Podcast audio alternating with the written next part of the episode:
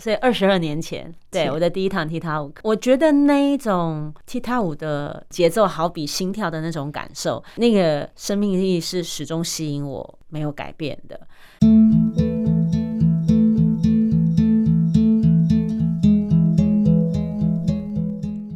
五月五号是什么日子呢？哦，不是端午节哦，是国历的五月五号。喜欢跳舞的朋友应该会知道，这是舞蹈节。而五月二十五号呢，则是世界踢踏舞节。为了庆祝踢踏舞节，我们今天邀请到了在台湾有踢踏舞教母之称的萧贞杰老师。萧老师在二十多年前就带着视障朋友一起来跳踢踏舞，而且出国表演竞赛也获得了很棒的成绩哦。你曾经领赏过踢踏舞吗？你想要来学习踢踏舞吗？首先呢，我们就请肖贞杰老师来告诉大家，如果是视障朋友要学习跳踢踏舞，他有什么样的建议呢？嗯。嗯、呃，我会建议视障朋友先找小班制的团体进入，就大概十个人左右，嗯，好。十五个人以内都可以把它称为小班制的班级，因为小班制对老师来讲，他比较有办法去照到照顾到每一个人的状况。大班制老师就没办法了，对，顾不到，对，做不到，不是老师不愿意，是老师做不到，对。然后，呃，视障朋友，你可以给自己多一点的时间慢慢学习。但事实上，这些话不是只讲给视障朋友听，其实对明眼人的朋友也是，就是不管是视障朋友或是明眼人。都给自己多一点的时间慢慢学习，然后按照自己的步调，所以不用急，也不用去想说啊，为什么他学比较快，我跟不上会不会怎么样？没有，就每一个人学习的步调不同，这样。然后当你进到这个班级的时候，你除了学踢踏舞之外，其实还有一件很重要的事情是，希望你可以交一些朋友，嗯，在这个班级里面，然后打开你的生活圈。然后我觉得踢踏舞。跳到什么程度其实一点都不重要，而比较重要的是你能不能享受这个学踢踏舞的过程。嗯，所以这个过程不是只有踢踏舞哦，还有你的同学。嗯哼，对。然后如果可以的话，当你走。我我觉得啦，就是你要走进一个新的教室的时候，它其实是一个脱离你舒适圈的事情，所以我觉得去挑战这个新事物来讲，对每一个人来说都是重要的。因为挑战新事物的过程当中，你会去想办法解决很多的事情，嗯，然后这个这样的解决的。过程里面是很，你可以磨练你的心智。嗯哼。然后我觉得我那时候在带鸟语水舞集视障朋友他们在表演的时候，有一件事情是我很感动的，就是他们在演出的时候，台下的观众是被他们激励的。嗯，因为他们在跳跳舞的时候，他们呈现的都是一种非常专注，然后把他的生命在舞跳舞的那一刻完全尽情的展现。所以对观众来说，他们的舞蹈的技巧根本一点都不重要，而是他们看到了这一群舞台上的视障朋友们用尽全力的跳舞。这个部分是很，就像你在看一场比赛，选手用尽了他的生命去比赛那一种，对，那一种畅快的感觉。然后我每一次在看鸟语水舞集，在台下看他们在表演的时候，我看到的台下观众都是这样被他们激励着，嗯，而同时这些观众也激励着台上的表演者。这些视障朋友，他们可能刚开始跳舞的时候是比较没有自信的，因为一定会啊，我们在做一件是自己不擅长的事情，你当然就会比较。比较害怕，比较对，对，比较胆小一点点。可是当他站在舞台上跳舞，然后看到观众如此的被激励的时候，其实这个激励也相反，也同样的会激励到舞台上的表演者。然后你就会发现，这些表演者在舞台上经过一次又一次的表演之后，他们慢慢的长出更多的自信。对，所以我觉得其实就享受那个跳舞的过程，然后很开心跳舞，就享受那个。就就够了，对，开心的享受踢踏舞就够喽。没错，没错。那如果视障朋友他什么舞蹈的基础都没有，嗯，那怎么办呢？嗯，是不是我们在要学踢踏舞，尤其是要入门的时候，是不是有一些基本的限制？那个呃，要符合什么样资格呢？嗯，我觉得踢踏舞是一个很容易学的舞蹈，就是我们刚刚讲的，你会走路就可以跳踢踏舞，会走路就会跳踢踏舞，好大的鼓励，没错，没错，没错。所以我觉得。任何人都都是可以直接，不管什么样的年龄，都可以直接学踢踏舞。嗯、那那时候在视障朋友的时候，其实我们中间也有一些完全没有舞蹈基础的朋友加入，他们也是可以跳得起来，所以其实完全不需要担心。然后，所以只要会走路。你就会跳踢踏舞，对。然后我觉得每一个人的学习的过程本来就不一样，有有些人在学 shuffle 的时候会学的比较快，嗯，有些人在学 flap 的时候会学的比较快，flap 又是另外一个舞步啦，不同的技巧。对，有些人就是学这个技巧比较快，那个，嗯，对，每一个人都有自己比较擅长跟比较不擅长的地方嘛，所以其实我就觉得给自己一些时间，是。对，然后按照自己的步调。然后你当你觉得跳舞是一件很开心的事情，这样就够。好。对，就是要跳的开心，是没错。对，不要去跟别人比较，而且视障朋友他也没办法比较，是。看不到别人跳什么样子，自己跳的开心 最重要。而且呢，跳踢踏舞，它是在舞动身体，嗯。嗯，尤其是你的下下半身要特别用力嘛。没有，它其实很轻。很轻吗？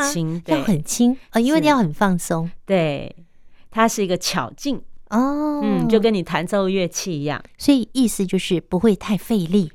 我们的目标是不要太费力，目标。如果没没掌握到诀窍。你可能就会很费力，对，就像吉他压那个压弦，嗯，你不能压得太用力，压到长茧，对，你不能压太用，压太用力你又弹不久，嗯，对，那你轻轻的压，刚刚好的力道，这个巧巧劲，哦，那个声音就会最好听。嗯哼，是。那那老师，您除了踢踏舞之外，你还会别的舞蹈吗？没有，我的专长就是踢踏舞。哦，所以由您自己的喜欢踢踏舞。自己学踢踏舞，后来教踢踏舞，也教视障朋友踢踏舞的过程中，你还发现了，原来视障朋友在跳踢踏舞这个部分，他是特别有天分的，在节奏上面的掌握、音质上的掌握是非常有天分的。有一个部分一定要请老师给我们好好介绍一下，因为在网络上呢，有一个牵手合作社，就是我牵你的手的牵手，嗯，牵手合作社。老师在上面呢，有一段呢，特别讲到踢踏舞的身体科学，会说有很多时候会碰到身体的卡关，所以要运用核心还有关节的角度。那请老师用教视障朋友跳踢踏舞的例子来跟大家说明一下，就是你从一开始大家集合在一起，你要开始教踢踏舞了。那是不是跟我们一般要做任何运动的时候，要先做暖身啊，或是做什么样的动作，然后才开始真正的去教那个舞步呢？跳踢踏舞之前，我们一定会做暖身，然后这个暖身的内容会依照不同的同学背景。或者是生活的形态、身体的样子，会有不同的暖身的内容。这个暖身它有几个目的，第一个是要慢慢的增加你的身体的体温，就是让你。比如像冬天很冷的时候，你跳舞就容易闪到嘛，对不对？所以要把你的体温升高。然后第二件事情呢，是要让你的每一个关节都有先活动到，因为待会跳舞的时候，我们会是一个比较复杂的动作，所以在暖身的时候，我们可能会每一个关节一个一个一个慢慢的暖开来，让你的关节都可以透过动作。那个关节囊里面会比较有润滑的感觉，你在做动作的时候比较不会觉得关节卡卡的。嗯哼。然后第三个呢，我们会让你的肌肉开始有弹性，因为有时候一般的人，像我现在在社大教踢踏舞，呃，上班族常常整天都坐很久，所以他的肌肉根本都僵掉了。僵掉的肌肉你很难动，关节卡住动不了，关节松开，如果肌肉没有弹性，你也。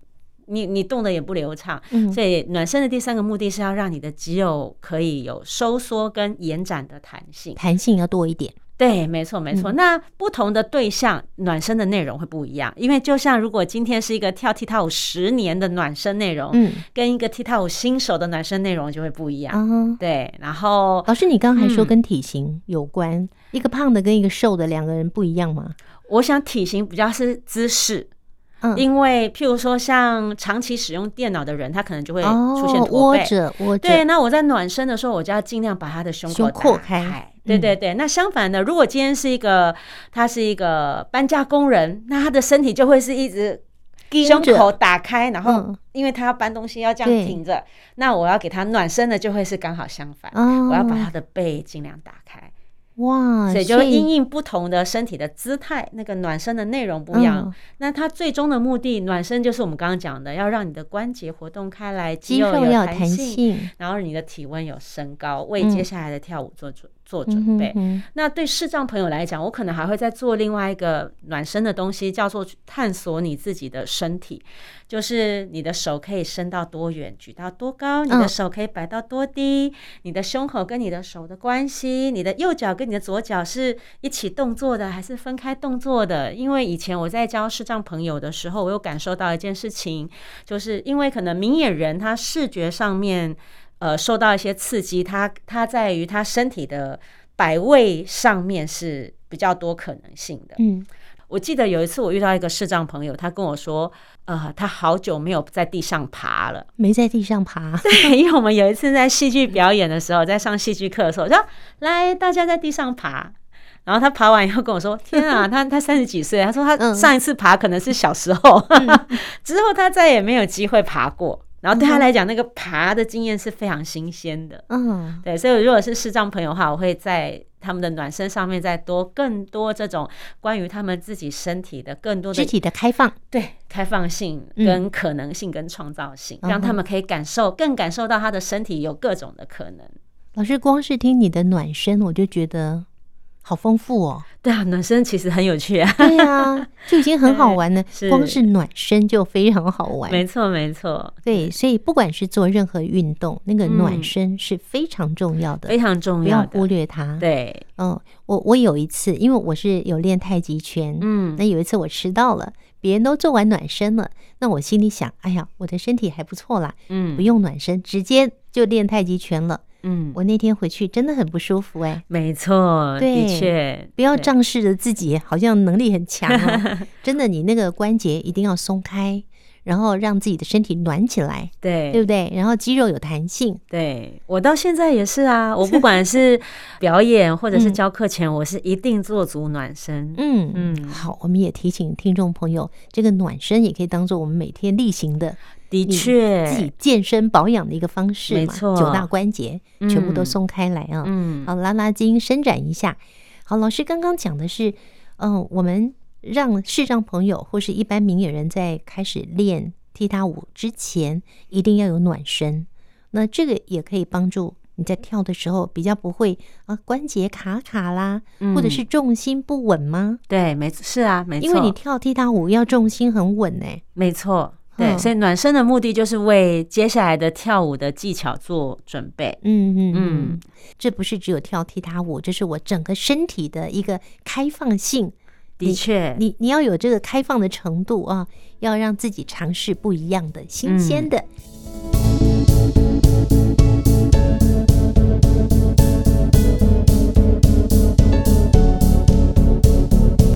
老师，你二零一零年发生车祸，嗯，然后二零一二年成立了牵手合作社，成立到现在，曾经有过什么样的特别的活动吗？大概在二零一二年那个时候，嗯、呃，要请外国老师来台湾是一个比较有难度的事情，嗯、所以当时我们才会有一个这样的社群来帮大家做这件事情。因为现在网络资讯很发达，你知道吗？在二零一二年之前。可能你要学踢踏舞，你还得要请老师来台湾。但现在好像现在又加上疫情后疫情时代，那个线上课程都开始蓬勃发展起来。所以现在其实如果要跟外国老师学踢踏舞，你甚至连机票都不用买，你就跟老师约，就在线上学，对，线上课程就可以了。嗯嗯。嗯，所以你觉得线上教学跟实体的教学，嗯？真的那个效果是一样的吗？当然还是不一样啦。嗯，如果是新手的话，我还是建议就是实体教学，因为你需要把每一个动作学扎实，嗯，把基本动作学清透彻。然后所以你需要老师在旁边随时帮你稍微你知道吗？扶一下脚啊，调整一下身体的姿态啊，就你老师的手会。碰触你的身体，告诉你说你的胸口摆位要在哪里啊？嗯、脊椎要怎么样延伸啊？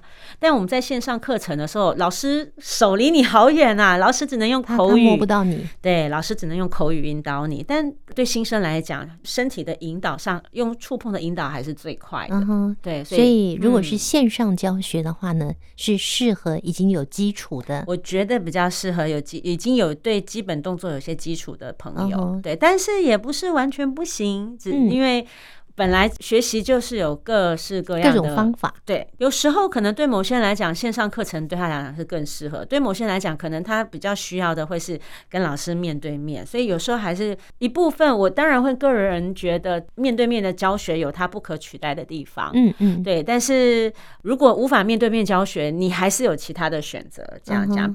不需要说一定非得要怎么样，是，嗯，但如果是对视障朋友来说，嗯，还是实体教学，我觉得第一对刚开始的，对对，刚开始可能会是需要是那个碰触身体的这样的一个教学。嗯哼，萧老师，你第一次看到踢踏舞，你就想学，嗯，但是三年后才开始学嘛，嗯，那你那时候开始学踢踏舞，跟今天你在跳踢踏舞的时候，那个心情有什么不一样吗？呃，我你刚刚在讲的时候，我在想，我就在回想我第一堂踢踏舞课是民国哪一年啊？我在第一堂民课应该是在民国八十八年，我的第一堂踢踏舞很好记，民国八十八年。嗯，对，所以今年是所以二十二年前，二十二年前，对，我的第一堂踢踏舞课。嗯，对，呃，我觉得那一种踢踏舞的生命力。那种节奏好比心跳的那种感受，那个生命力是始终吸引我，没有改变的。但我自己在跳踢踏舞，心思上面是有一些变化的。我觉得我年轻的时候一直想要成为一个很厉害、很棒的踢踏舞者啊，最好能然后代表台湾的最棒，出国有冠军。对对对对，以前年轻的时候一直练舞，然后一直朝着想要成为这样的一个人。老师有吗？有吗？你有出国比赛或是在国内得冠军吧？在国内有得过冠军，哦、对对对对对，有一段时间。在高雄有办那个全国踢踏舞比赛，嗯，对，那时候年轻小朋友就跟着朋友一起去参加，然后的确有拿到冠军，这样哇，好棒好棒！但是现在因为跳了踢踏舞二十年之后，踢踏舞对我来讲，踢踏舞更像是一个透过这样的一个舞蹈形式，跟不同的人产生连结，一起分享那个舞步。所以现在对我来讲，更更吸引我的不是成为一个很厉害的舞者，而是透过踢踏舞去跟别人分享，嗯，跟别人产生产生更多的关系连接，认识朋友，然后成为好朋友，对，然后因为喜欢踢踏舞这个东西而有共同的话题，然后彼此互相支持，嗯，对。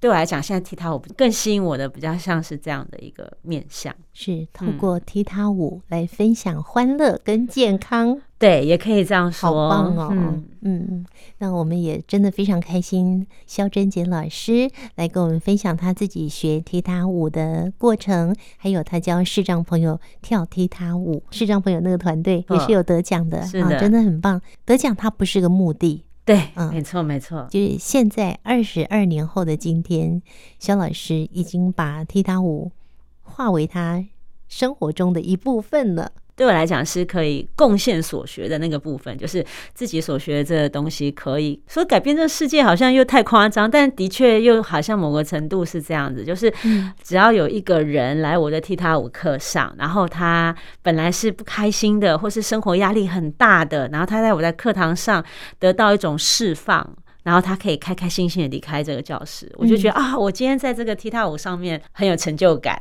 就是我用踢踏舞这件事情改变了一个人的状态，嗯哼，对。那如果我今天改变一个人状态，改变十个人状态，改变一个一百个人状态，那这个世界就会开始慢慢变得不一样，世界就会慢慢的改变了。是，非常谢谢肖贞杰老师的分享，我们期待有更多视障朋友可以把握住肖老师，他目前芦笛社大可以打电话或上网来确认一下。嗯，那目前是停课中啦，但是这门课呢，它是一直都会开下去的。对，所以在芦笛社大，还有在淡水跟松山社大也都有您的课，嗯可是呢，是芦笛社大是最适合，因为他有学长姐可以当助教，对，一对一的来带嘛。哈、嗯，好，那我今天非常谢谢肖珍姐老师喽，谢谢。谢谢欢迎朋友们在五月二十三号晚上的九点十分锁定汉声广播电台，听见阳光的心跳节目，将有更多肖贞杰老师